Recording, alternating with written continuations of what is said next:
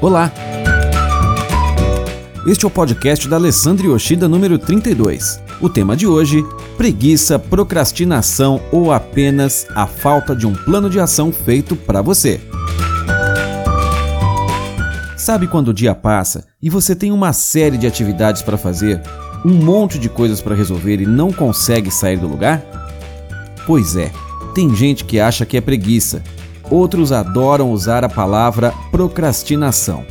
Nós, do podcast da Lê, apenas entendemos que seu ritmo pode ser outro, sua forma de render pode ser muito particular e que você pode estar entrando na pilha do outro, se achando um atrasado, frustrado e incompetente. Que tal mudar um pouco o foco? Será que o que não está faltando para você é um plano de ação moldado na sua rotina, melhores horários, compreensão se é a adrenalina que te move?